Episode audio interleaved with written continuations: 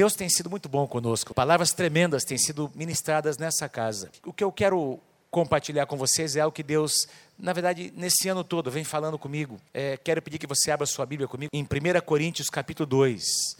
Quero falar sobre esse tema, mergulhando nas profundezas de Deus. Mergulhando nas profundezas de Deus. É o tema que eu quero conversar, compartilhar com vocês nessa manhã. 1 Coríntios capítulo 2. Mas eu quero antes fazer uma pergunta. Quem aqui é casado? Levanta a mão. Quem é casado? Levanta a mão. Ótimo. Agora pode baixar. Quem aqui conhece bem o seu cônjuge? Levante a mão. Diminuiu, diminuiu, diminuiu. Quem está aprendendo a conhecer seu cônjuge? Aí, agora ficou melhor. É, eu e a pastora Mônica somos casados já há mais de 30 anos. Mais de 30 anos. Nós já passamos mais tempo juntos do que a gente passou com os nossos pais. Tem gente que é recém-casado que não chegou nesse ponto ainda. Nós já estamos lá, já passamos para outro lado. Os netos já estão chegando por aí. Deus tem sido muito bom com a gente. Mas nós já temos convivido juntos muito tempo. E eu posso dizer para vocês, sem sombra de dúvida, sem medo de errar, que eu sou a pessoa neste lugar, nesse mundo, nesse planeta, que mais conhece a pastora Mônica do que qualquer outra pessoa. E ela é a pessoa que mais me conhece. Ela me conhece mais do que minha mãe, que me gerou. Minha mãe me conhece bastante, mas eu já passei mais tempo com a minha esposa do que com a minha mãe, com meu pai, com os meus irmãos. E eu posso dizer para vocês que a Mônica conhece as profundezas desse cara aqui. A Mônica me, realmente me conhece. Vocês conhecem um pouquinho. Os pastores aqui, os nossos amigos, caminham, conhecem um pouco mais. Mas quem me conhece mesmo, depois de Jesus, a pessoa que mais me conhece, essa mulher que está sentada aqui. Porque nós temos caminhado muito tempo juntos. E eu quero sugerir a você nessa manhã que, que você guarde isso. Quero, minha expectativa é que no final dessa palavra você saia daqui com o desejo de conhecer mais Deus. Você vai conhecer mais Deus, as profundezas de Deus, convivendo com Ele. A gente só conhece o que Deus é estando com Ele, estando na presença dEle. Quem pode dizer amém para mim? Quem aqui quer conhecer mais Deus? Levanta sua mão. Quem quer conhecer as profundezas de Deus? Dê um aplauso bem forte ao Senhor Jesus nessa manhã. Temos conhecido ao Senhor por medidas. Quando você nasce de novo, a palavra de Deus diz que existe uma medida de fé que Deus repartiu para cada um. É uma medida de fé que ela vai crescendo. A nossa fé, a Bíblia diz que nós vamos caminhando de fé em fé, de glória em glória. Tendo encontros, você nasce de novo, depois você é batizado nas águas. Você é batizado no Espírito Santo, é revestido com o Espírito Santo, mas a sua experiência com o Espírito Santo não para por aí. O apóstolo Paulo fala, explica sobre isso no capítulo 5, 6 é, de Efésios, se não me engano. Ele fala sobre vários enchimentos, diga assim comigo: vários enchimentos. Vários transbordamentos que nós podemos experimentar durante a nossa vida. São experiências que nós vamos tendo nessa caminhada com Deus, que vão nos levando a experimentar novas medidas, como acontece no casamento. Você vai conhecendo, você vai experimentando, você vai aprendendo como que a outra, só de olhar para aquela pessoa, para o seu cônjuge, você já sabe o que ele está pensando, sentindo. Não precisa dizer nada, porque tem convivência, tem relacionamento. Amados, Deus nos convida para conhecer as suas profundezas. Deus nos convida não apenas para nos relacionar com Ele de domingo em domingo, Queridos, é possível você viver uma vida religiosa, é possível você, queridos, até ter ministério na igreja, é possível você frequentar uma célula, é possível você fazer tudo direitinho, querido, e conhecer muito pouco de Deus. É possível viver uma vida bem certinha. O que é que eu tenho que fazer? É isso? Eu vou fazer. Ah, eu tenho que fazer integração para casar com ela. Eu gosto tanto, eu amo tanto essa mulher. O que, que eu tenho que fazer? Tem que me converter, tem que fazer integração. Eu vou fazer. É possível fazer coisas segundo uma cartilha, sem de fato conhecer Deus, sem de fato conhecer quem Deus é, experimentar. Nós cantamos nessa manhã, que bênção esse tempo de louvor. Obrigado, Paulinho. Obrigado, equipe de música, cantores, músicos que têm feito. Vamos dar um aplauso para eles, que têm feito um trabalho, algo com tanta excelência. Que presença de Deus maravilhosa. Nós cantamos nessa manhã, sopra em nós espírito. Nós te queremos, Deus. Eu quero Deus. Quem aqui quer Deus nessa manhã? Diga amém. O nosso Deus é uma fonte inesgotável. É uma fonte inesgotável. Vamos ler aqui, 1 Coríntios capítulo 2, acompanhe comigo. Quero ler com você os versículos 6 até o 8. Depois vamos para o versículo 14 até o 16 e vamos voltar para os versículos 9 e 10, que são os dois versículos principais que eu quero compartilhar com vocês nessa manhã. 1 Coríntios capítulo 2, versículo 6 ao versículo 8, o apóstolo Paulo fundou a igreja em Coríntios, uma igreja que apresentou muitos problemas, uma igreja que vivia pessoas cristãs, uma comunidade cristã que vivia dentro de uma realidade cultural muito parecida com a nossa, de degradação, de promiscuidade. E a gente vai encontrar aqui nos, nessas duas cartas de Paulo aos Coríntios muitas verdades que se aplicam a nós hoje. Versículo 6 diz assim: Falamos de sabedoria entre os maduros, mas não da sabedoria desta era, ou deste século, tem uma tradução que diz, ou dos poderosos desta era, que estão sendo reduzidos a nada. Pelo contrário, falamos da sabedoria de Deus, do mistério que estava oculto, o qual Deus pré-ordenou antes do princípio das eras, para nossa glória. Versículo 8 Nenhum dos poderosos desta era o entendeu.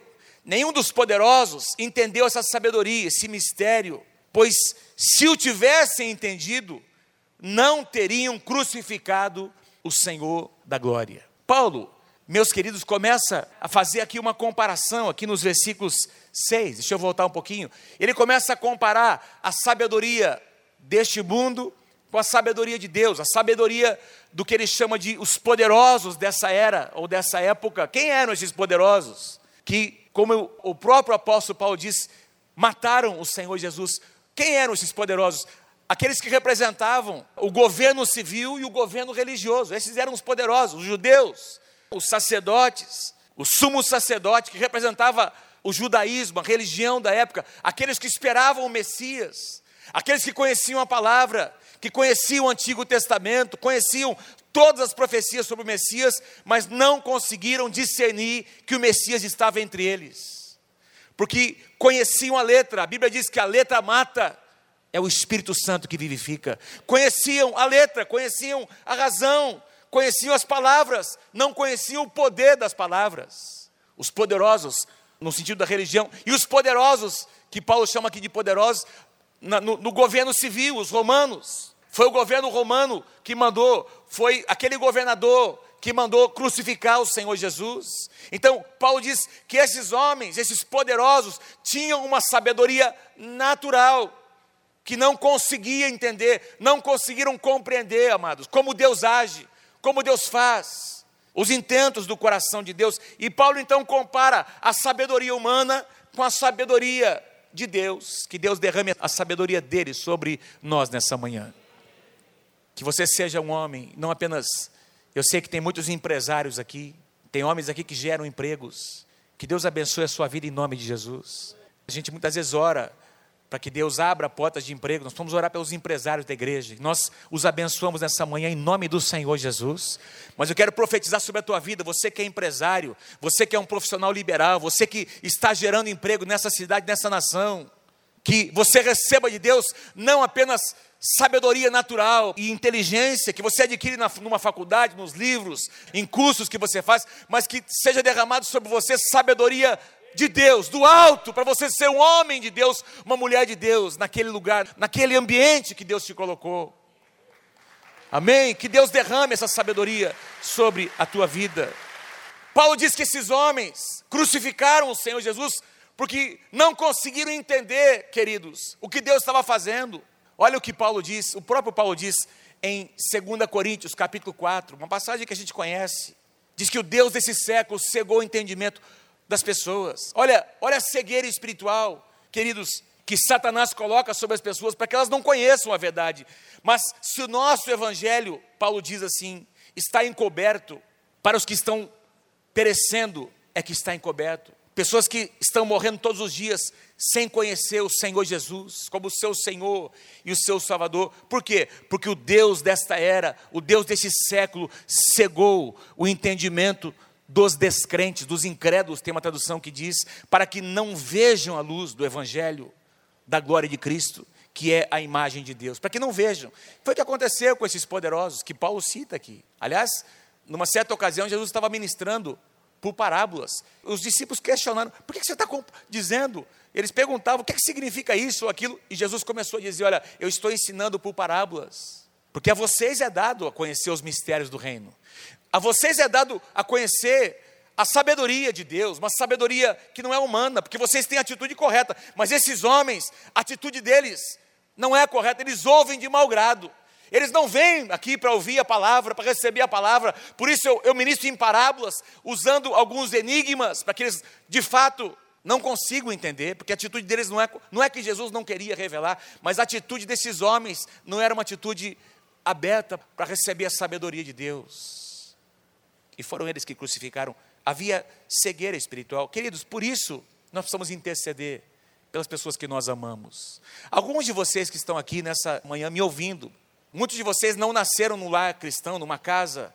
Eu estava esses dias, lá, inclusive na igreja do pastor Marcelo, compartilhando algo pessoal ali. Por exemplo, eu nasci na igreja, cresci aqui nesse lugar. Eu, para mim é difícil dizer para você o dia da minha conversão. A minha conversão acho que foi meio que acontecendo assim. Foi meio assim, as histórias que eu fui ouvindo dos meus pais, mensagens, aqui, experiências que eu fui tendo. Eu nasci nesse ambiente. Glória a Deus, não sou melhor do que ninguém, mas tive esse privilégio de nascer nesse lugar, crescer na casa de Deus, com esses valores. Mas a maioria de vocês que estão aqui, você não era, você não veio, você não nasceu num contexto como esse. E você sabe o valor da intercessão de alguém. Você sabe que você só está aqui nessa manhã porque de alguma forma as escamas dos seus olhos tiveram que ser removidas com muita oração, com muito jejum de alguém. Alguém orou por você, para você estar aqui sentado nessa manhã, ouvindo a palavra de Deus. Glória a Deus, porque a nossa oração tem poder diante do Senhor.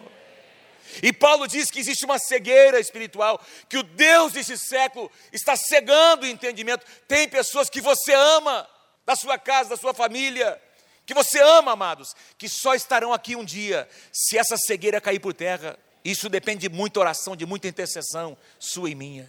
Por isso é importante que nós intercedamos, para que os olhos dessas pessoas que nós amamos sejam abertos, para que o engano seja quebrado. As pessoas acreditam em mentiras como se elas fossem verdades. Isso é engano. Para que os esquemas de Satanás caiam por terra em nome do Senhor Jesus. Sabe que o diabo tem esquemas? Ele tem estratégias. Ele arma situações para manter as pessoas presas. Ele envolve as pessoas no engodo, numa mentira. E não é só esperar que aconteça alguma coisa. Nós precisamos interagir, nós precisamos cooperar. No bom sentido, com o Espírito Santo, orando, intercedendo, para que essas escamas, eu estou falando de batalha espiritual, para que essas escamas caiam por terra, para que essas pessoas experimentem, amados, a sabedoria de Deus. Experimentem na sua mente, no seu coração, algo que tem que ser quebrado, amados. Se não for quebrado, elas não vão experimentar batalha espiritual. Veja como isso é importante. Jesus lá na cruz do Calvário. Quem lembra qual foi a última declaração do Senhor Jesus na cruz? Está consumado. Mas antes dessa última declaração, ele fez uma outra. Quem se lembra? Pai, perdoa quem? Esses poderosos que Paulo está citando aqui. Esses poderosos que, se conhecessem a sabedoria de Deus, não teriam feito o que fizeram. Jesus está lá com os braços abertos, pedindo: Senhor, perdoa esses caras, porque eles não sabem o que eles estão fazendo. O que, é que eu estou querendo dizer com isso? Que Jesus estava intercedendo por eles, meus queridos. Jesus estava orando, liberando perdão, orando para que as escamas dos olhos desses homens, desses poderosos, caíssem por terra e caíram, porque no livro de Atos nós vamos encontrar diversas passagens bíblicas que dizem que vários daqueles sacerdotes, vários daqueles soldados romanos e governadores experimentaram a salvação e passaram e se tornaram discípulos do Senhor Jesus. As nossas intercessões cooperam com Deus para o agir do Espírito Santo, a fim de que corações se quebrantem. Quem pode dizer amém? Pense em alguém da sua família que você ama e declare comigo nessa manhã essa frase bem forte. Vamos lá, um, dois, três, comigo, vamos lá. As nossas intercessões cooperam com Deus para o agir do Espírito Santo a fim de que corações se quebrantem. Vamos continuar. Vamos lá para o versículo 14, 15, 16 de 1 Coríntios capítulo 2. Paulo continua dizendo: quem não tem o espírito, tem uma tradução atualizada que diz: o homem natural, Quem não tem o Espírito, o homem natural, não aceita as coisas que vêm do Espírito de Deus, pois lhes são o que? Loucura. E não é capaz de entendê-las, porque elas são discernidas espiritualmente. Alguns de vocês já ouviram de amigos dizer: Ah, você é louco, virou crente. já ouviu isso? Alguém dizer? Você falava isso das pessoas, né? Você falava isso dos crentes. Hoje tem gente dizendo isso de você, não é verdade? Você está louco, você virou. Estão fazendo lavagem cerebral com você. Você está doido, cara. Porque a, a, sabedoria humana, queridos, não consegue entender as coisas de Deus. Diz aqui, o homem natural não consegue, não aceita mas quem é espiritual, versículo 15, ou uma tradução diz: o homem espiritual discerne todas as coisas. Discerne. Quem conheceu a mente do Senhor? Paulo faz essa pergunta, para que possa instruí-lo. Nós, que somos espirituais, que nascemos de novo, que experimentamos. Quem aqui já nasceu de novo? Levanta a sua mão bem alto. Quem, quem, aqui é convertido? Quem aqui experimentou a salvação na tua vida? Levanta a sua mão bem alto. Diga assim comigo: nós temos a mente de Cristo. Nós temos. Nós temos. Como é que você sabe? Como é que você pode dizer isso, pastor? Sabe aquela luzinha vermelha que acende de vez em quando, quando você está para fazer alguma coisa que você não deveria fazer? Sabe aquela impressão que vem quando você entra num lugar que você não deveria estar naquele lugar? quando uma pessoa se aproxima e um tipo de conversa começa a rolar que não deveria estar acontecendo, sabe aquele negócio que lá dentro mexe? É o mover do Espírito Santo dentro de você. Você tem a mente de Cristo. Você já tem uma medida.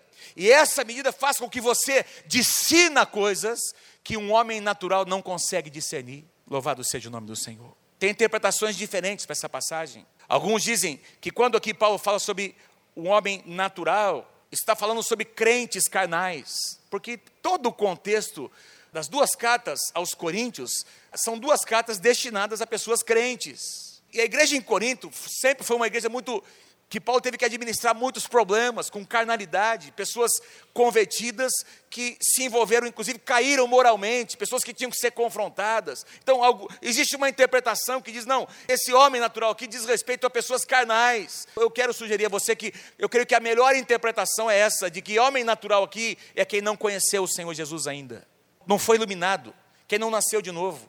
Essa pessoa não discerne. Essa pessoa, ela critica você que é crente no Senhor Jesus, não é por mal, é porque ela não entende. Não entende as coisas de Deus. A verdade, queridos, é que a sabedoria humana tem os seus limites. E é por isso que Deus quer que nós dependamos da sua sabedoria.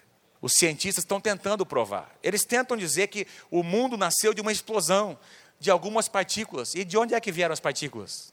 As partículas vieram do átomo do não sei da quando. E de onde que veio esse? Ah, não é mais o átomo, é um negócio menor que o átomo. Tá, e de onde que veio? Eles têm que chegar a um lugar onde eles têm que reconhecer alguém criou, alguém tem que ter um criador, tem que ter alguém que iniciou todas as coisas. O nosso Deus é o criador dos céus e da terra. Eles não conseguem explicar. Você pega um, exame médico de alguém que está lá desenganado, ó, tem essa enfermidade, tem essa situação, tem três meses de vida, e aí acontece um milagre, os médicos não conseguem explicar. E nós temos experimentado isso aqui diversas vezes aqui dentro. Essa casa é uma casa que tem, está fundamentada em milagres, sinais e maravilhas. Que os médicos jamais vão conseguir explicar, porque o homem natural não entende as coisas de Deus. São loucura. Mas você que tem a mente de Cristo, você pode pegar aquele exame e dizer: olha, não tem explicação natural, mas o meu Deus é um Deus sobrenatural. Esse milagre aconteceu porque não é com sabedoria humana que se faz, que se resolve. O meu Deus é um Deus de milagres. Pode aplaudir mais forte o Senhor. Louvado seja o nome do Senhor. Queridos, quando o Espírito de Deus age, e aqui Paulo está falando sobre o agir do Espírito Santo, ele começa a agir, ele começa a derramar sabedoria, ele começa a desvendar coisas. Quando o Espírito Santo, amados, começa a agir na tua vida, nem sempre haverá explicações naturais.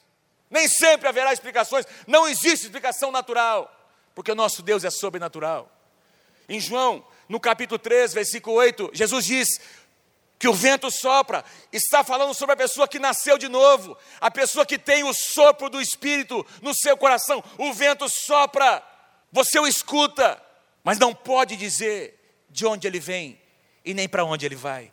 Assim acontece com todos aqueles que são nascidos do Espírito Santo. E agora eu quero retornar aos dois principais versículos que estão no meio dessas passagens que eu li, versículos 9 e 10, que é o meu foco nessa manhã. Versículos 9 e 10. Versículo 9 diz assim: Todavia, como está escrito, tradução NVI, olho nenhum viu, ouvido nenhum ouviu, e mente nenhuma imaginou o que Deus preparou para aqueles que o amam. Para aqueles que têm o Espírito Santo no seu coração. Para aqueles, meus queridos, que não são governados pela sabedoria humana, mas pela sabedoria de Deus. O olho não viu, o ouvido não ouviu, não penetrou na sua mente. E aqui Paulo diz como está escrito, escrito onde? Eu fui procurar aqui as referências, a referência cruzada, e todas as Bíblias vão lá no rodapé, vão te levar para essa passagem que eu não coloquei aqui, mas quero pedir que você abra comigo. Isaías, daqui a pouco a gente vai voltar aqui para 1 Coríntios capítulo 2, Isaías capítulo 64, versículo 4. Todas anotações de rodapé na sua Bíblia, aí nas Bíblias que nós temos, nos apontam para essa referência cruzada, ou seja, Paulo está se referindo a uma profecia, a uma declaração profética de Isaías, Isaías 64, versículo 4. Quem está comigo aí, diga amém. amém. Louvado seja o nome do Senhor. Fala para o seu irmão assim: Deus vai derramar sabedoria a sabedoria dele sobre a tua vida. Amém? Diga assim: você vai conhecer as profundezas de Deus. Louvado seja o nome do Senhor. Isaías 64, 4. Olha que lindo o que Isaías diz. Desde os tempos antigos, ninguém ouviu, nenhum ouvido percebeu, e olho nenhum viu outro Deus, além de ti, que trabalha para aqueles que nele esperam. Eu acho que é um dos versículos mais lindos do Antigo Testamento esse aqui. Vamos dizer comigo, lá comigo, bem forte. Vamos lá.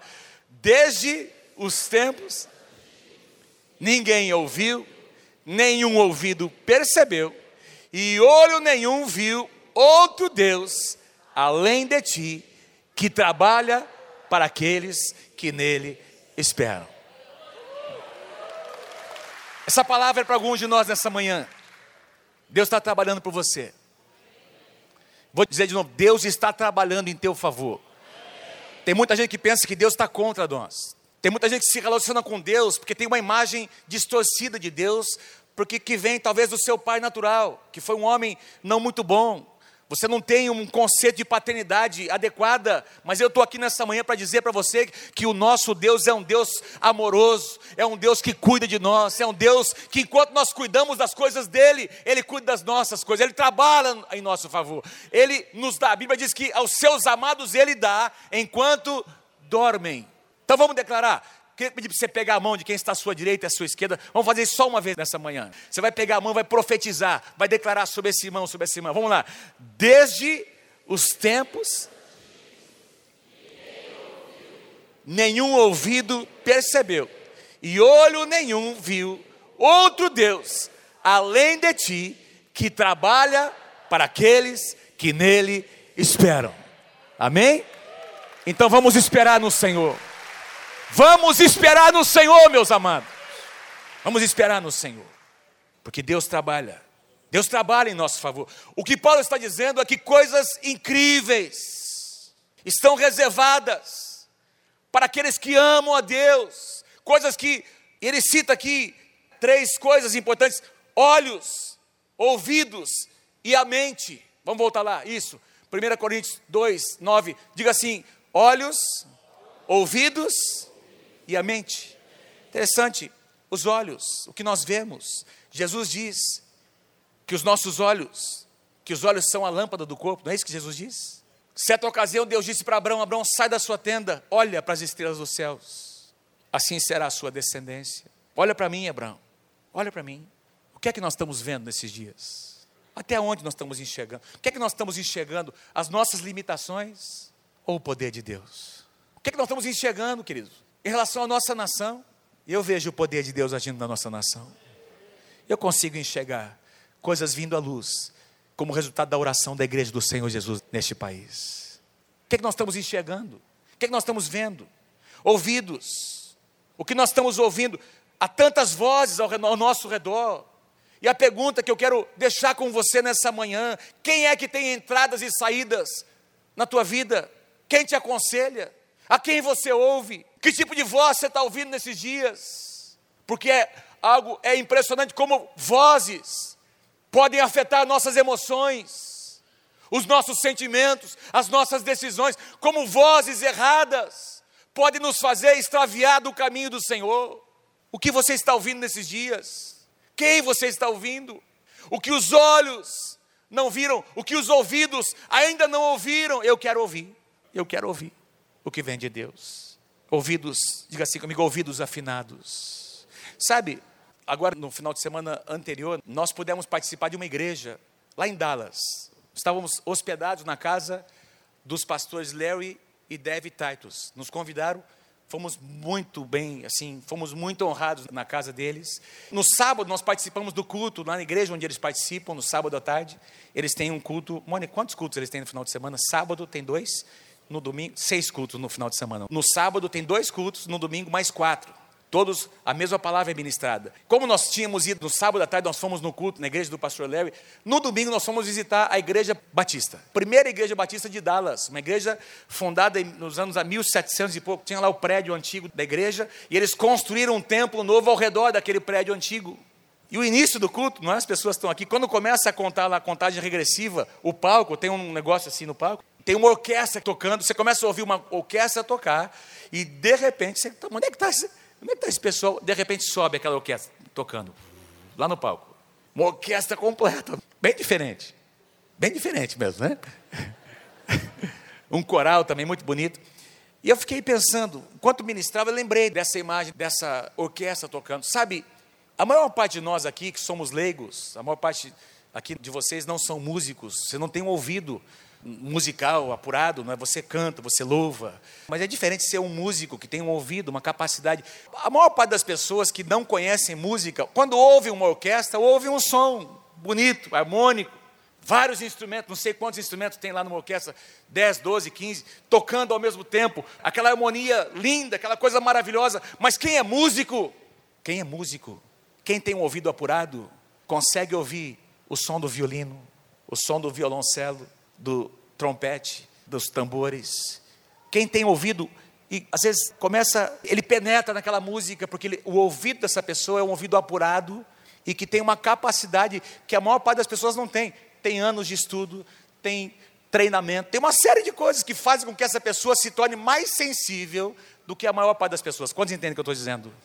Deus quer te dar ouvidos, ouvidos sensível. Pastor Trajano citou aqui as sete sete vezes, aliás, por treze vezes, se não me engano, doze ou treze vezes no Novo Testamento, porque Jesus também disse essa frase: quem tem ouvidos, ouça.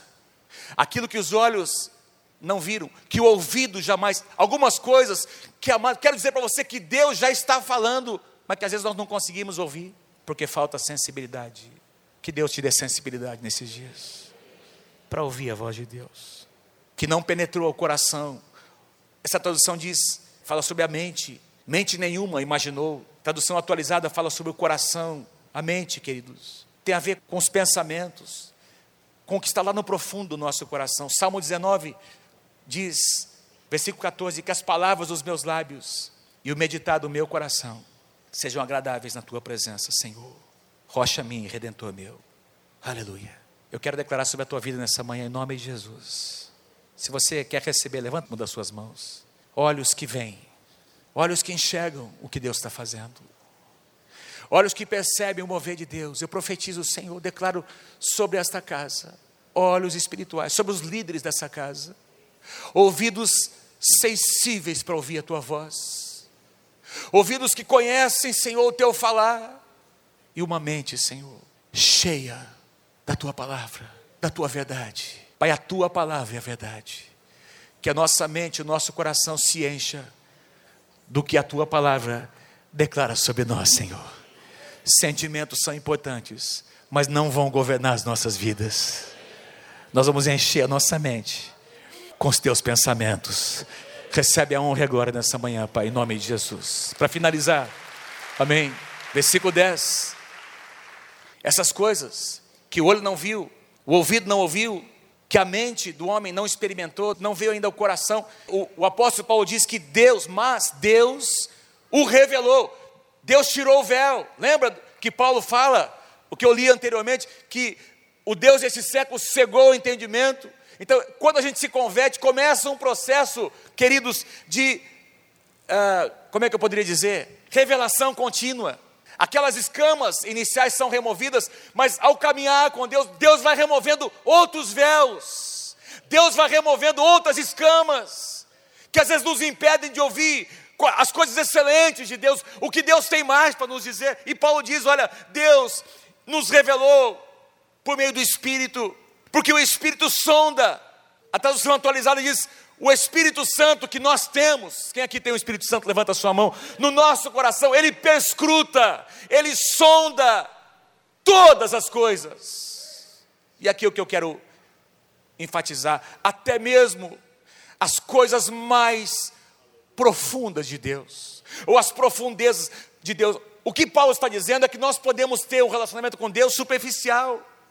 Nós podemos conhecer Deus e as coisas de Deus numa medida superficial e, é, e faz parte da presença, mas tem algo que é mais profundo, tem coisas mais profundas que Deus reservou para nós. Não sei se eu consigo expressar para você o que eu sinto nessa manhã. Deus quer te revelar coisas. Deus quer que você experimente coisas que você nunca experimentou. Pastor Samuel está aqui, pastora Lígia. Pastor Samuel tem 83 anos de idade. É a pessoa, talvez, com certeza, que mais experimentou de Deus aqui nesse ambiente. Mas tem mais de Deus para ele ainda. Tem mais. Tem algumas coisas que o pastor Samuel, com 83 anos de idade, ainda não conseguiu experimentar. Águas mais profundas. Águas mais profundas. Aliás, a palavra profundezas, na tradução atualizada, a palavra grega, que eu não coloquei aqui, mas eu estudei ontem bastante, significa literalmente profundidade, ou águas profundas. É o que significa literalmente a palavra profundezas no grego. Águas, diga comigo, águas profundas. Mas comigo, vamos lá. Águas profundas. Mais uma vez, águas. Diga para o seu irmão, Deus quer que você experimente as suas águas mais profundas. Águas profundas. Águas profundas. Nós temos experimentado uma medida dessas águas nesse ano. É palpável. Quem consegue perceber, discernir nos nossos cultos, na sala de oração, nas nossas células, o Espírito Santo está movendo. Nas nossas reuniões, nos ministérios, Ina Viva Mais, Ore Mais, jovens, adolescentes, crianças, enfim, nas células, há um mover. As águas estão movendo, há um mover das águas. E há um convite de Deus para que nós conheçamos, para que nós experimentemos. Alguns anos atrás, eu e a pastora Mônica fomos tirar alguns dias de férias lá em Porto de Galinhas. Aí veio um, lá tinha uma propaganda no hotel ali, a gente estava hospedado no hotel, para a gente fazer mergulho. E que eles dariam um treinamento para a gente fazer um mergulho ah, até 10, 12 metros, nos corais que tem ali naquela região de Porto de Galinhas, linda, praias lindas. E nós contratamos, o cara veio lá na piscina do hotel, a gente vestiu aquela roupa, aquele negócio, o tubo de oxigênio, e lá nós mergulhando na piscina, né? Tem uma foto da gente dentro da piscina. A piscina tinha um metro e meio de profundidade, né? e a gente mergulhou na piscina para treinar, para aprender a usar aqueles equipamentos. Mas, meus queridos, ficamos ali uns 40 minutos, uma hora treinando como usar, como respirar, como fazer aquela vedação, aquele negócio todo. E depois fomos lá para a praia, lá, lá para os recifes. E aí a gente mergulhou 8, 10, 12 metros. Gente, pastora Mônica não queria mais sair dali de baixo. Ela gostou demais do negócio. Você, a gente, é um mundo que tem ali embaixo, é um negócio impressionante que tem ali debaixo daquela superfície das águas. É tão, o mar já é tão lindo, as praias são lindas, mas lá de baixo, que a gente não consegue ver com os olhos naturais, tem um outro mundo ali embaixo. Quantos entendem o que Deus está dizendo? Tem alguma coisa. E a gente estava só 10, 12 metros de profundidade, queridos. Em Abacuque capítulo 2, o profeta declara: sobre um dia que nós estamos vivendo hoje. Um dia a terra se encherá do conhecimento da glória do Senhor, como as águas cobrem o mar. Como as águas cobrem o mar, profundidade, águas profundas. Eu fui estudar sobre os oceanos. ontem, estava estudando, pesquisando sobre qual é a maior profundidade que nós podemos, que alguém pode, alguém já chegou, algum equipamento chegou nos oceanos. Eu vou ler para vocês aqui. Os oceanos compreendem 71% da superfície da Terra. 71%. São cinco ao todo, cinco oceanos: o Pacífico, o Atlântico, o Oceano Índico, o Oceano Glacial Ártico e o Antártico. São cinco oceanos. O lugar mais profundo do oceano fica no Pacífico, próximo às Ilhas Marianas. A sua profundidade é um fosso que tem uma profundidade de cerca de 11 mil metros. 11 quilômetros. 11 mil metros, 11 quilômetros, assim para baixo. Para vocês terem uma ideia, o Monte Everest, que é o maior monte, a maior montanha do mundo, tem 8.800 metros. Águas profundas. Não tem luz lá embaixo. A pressão é um negócio, não tem condições. Para você descer ali em 1940, 50, eles construíram um equipamento para explorar lugares profundos. A pressão é violenta, ninguém consegue suportar. Existe todo um ecossistema, tem riquezas, tem minerais, tem coisas que jamais foram exploradas no profundo do oceano. E Paulo diz que o Espírito Santo vai nos levar a conhecer as profundezas de Deus. O Espírito Santo que habita em nós, o Espírito Santo que habita, lembra disso? Essa palavra profundezas, a tradução literal é águas profundas. O maior exemplo que nós temos é o exemplo de um oceano. O Espírito Santo que habita em nós. Enquanto você entra na presença dele, enquanto você entra em comunhão com o Senhor, enquanto você fica ali, o Espírito Santo que está em você vai lá nas profundezas de Deus. Lá, ele vai perscrutar, ele vai lá, onde você jamais penetrou, você nunca foi, olhos não viram, ouvidos nunca ouviram, jamais subiu ao coração de alguém. Ele vai lá e traz, Paulinho, canções que nunca foram compostas. Ele vai lá, pastor, líder, supervisor, e traz as respostas que aquele aconselhamento precisa, que você não sabia como dar, o que fazer. Ele vai lá naquelas profundezas, você, marido, esposa, que está querendo desistir do seu casamento, ele traz a solução, ele diz: faz assim, age dessa forma. Ele vai lá, você que é empresário, e diz: age com esse empregado, com esse amigo seu, dessa maneira, e eu vou te abençoar, eu vou te prosperar. Amados, nem sempre as pessoas, nem sempre pastores, congressos terão respostas, as nossas respostas estão na presença de Deus, nas profundezas de Deus. Lá nas profundezas, nós precisamos gastar tempo, amado, ficar naquele lugar, amar este lugar. E eu queria finalizar aqui, concluir, citando três características, teria muito mais, três características que comprovam essa profundidade, essa profundidade do que Deus é essa profundidade, a sua sabedoria e o seu conhecimento. A palavra diz em Romanos, Paulo diz em Romanos capítulo 11, versículos 33 a 36, ó oh, profundidade da riqueza, da sabedoria e do conhecimento de Deus. Você pode ler comigo lá? Vamos lá comigo no começo, vamos lá. Ó oh,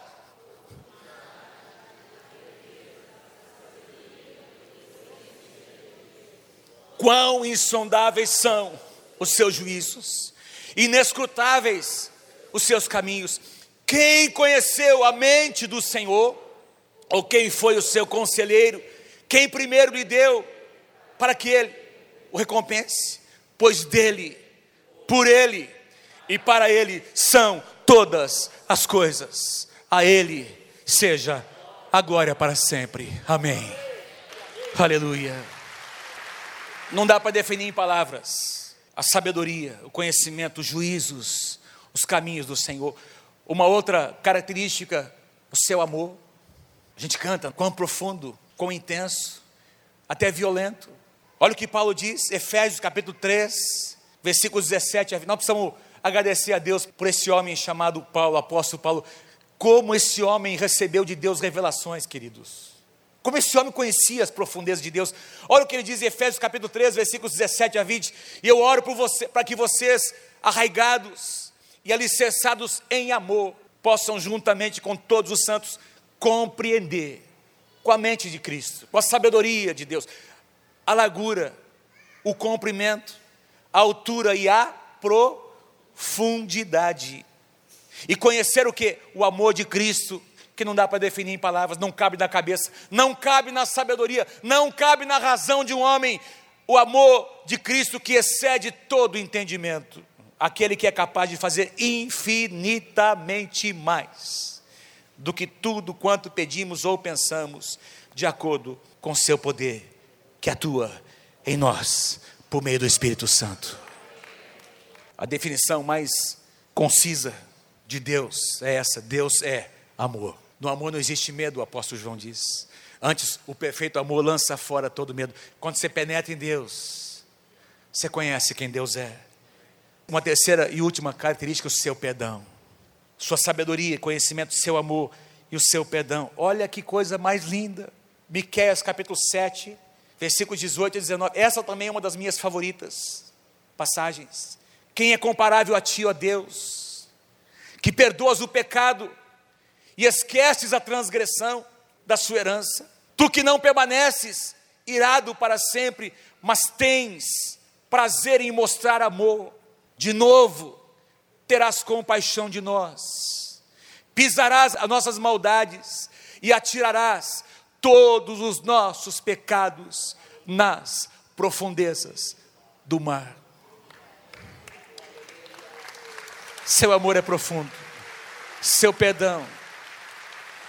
Quero ler para vocês a experiência de uma mulher. Lembrei enquanto preparava esse filme que muitos de vocês devem ter assistido, O Refúgio Secreto. É um livro que conta a história de uma mulher, de uma família que protegeu, que guardou muitos judeus na Holanda, quando na Segunda Guerra Mundial os nazistas vieram para tomar a cidade, estavam perseguindo os judeus e essa família guardou, protegeu esses judeus e foram descobertos e trazidos para um campo de concentração.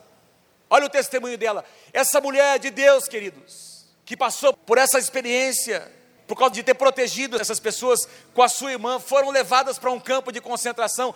Depois da guerra, tornou-se uma pregadora da palavra. E ela tinha ministrado, pregado exatamente sobre esse versículo que nós acabamos de ler aqui, Miqueias capítulo 7, versículos 18 e 19. Olha o testemunho que ela conta. Foi numa igreja em Munique, onde eu estava pregando em 1947, que de repente vislumbrei um homem calvo, troncudo, vestindo um sobretudo cinza, com um chapéu de feltro marrom amassado entre as suas mãos. Num instante eu estava enxergando o sobretudo e o chapéu marrom, mas no instante seguinte eu enxerguei o uniforme azul, o cap estampado com a caveira e as duas tíbias cruzadas, o rosto malicioso, lascivo e debochado daquele soldado nazista.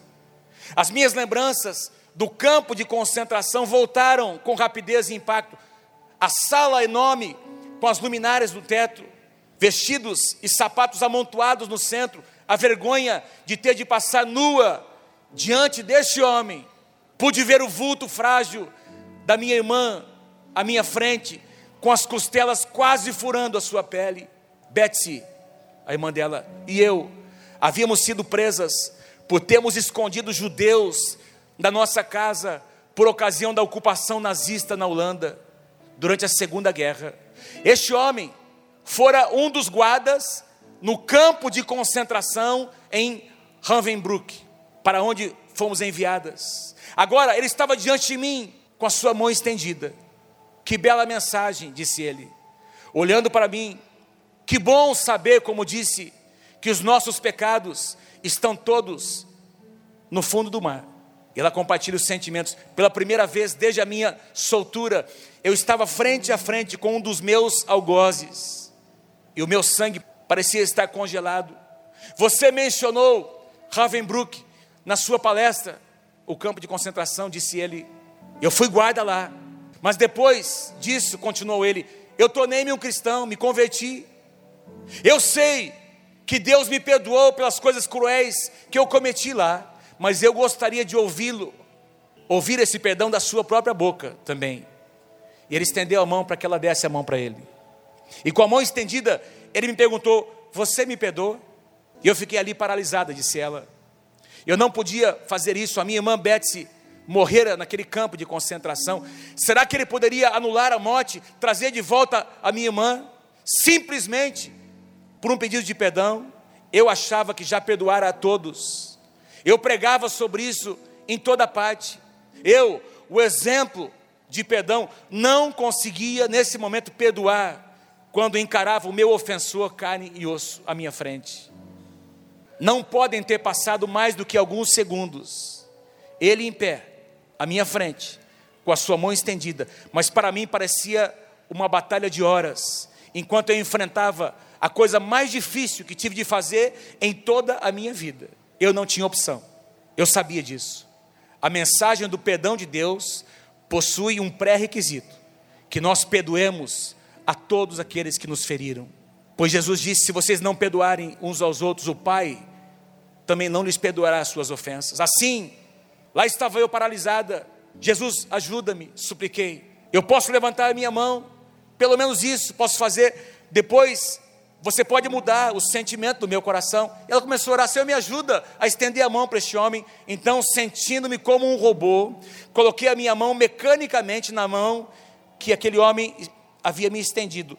E enquanto o fiz, algo incrível aconteceu. Uma corrente começou no meu ombro, correu pelo meu braço e saltou pelas nossas mãos unidas. Em seguida, esse calor restaurador inundou todo o meu ser, trazendo lágrimas aos meus olhos. Eu te perdoo, meu irmão, eu consegui exclamar com todo o meu coração.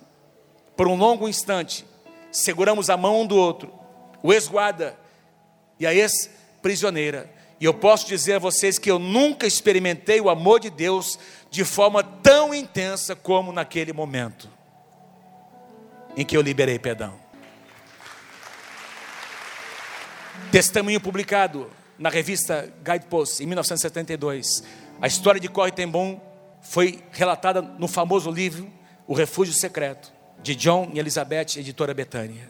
As profundezas de Deus dizem respeito a um lugar que nós precisamos conhecer e explorar constantemente, pois tudo que nós conhecemos de Deus ainda é muito pouco, tem muito mais. Fique em pé comigo nessa manhã. Aleluia, Senhor. Abra o seu coração, Senhor.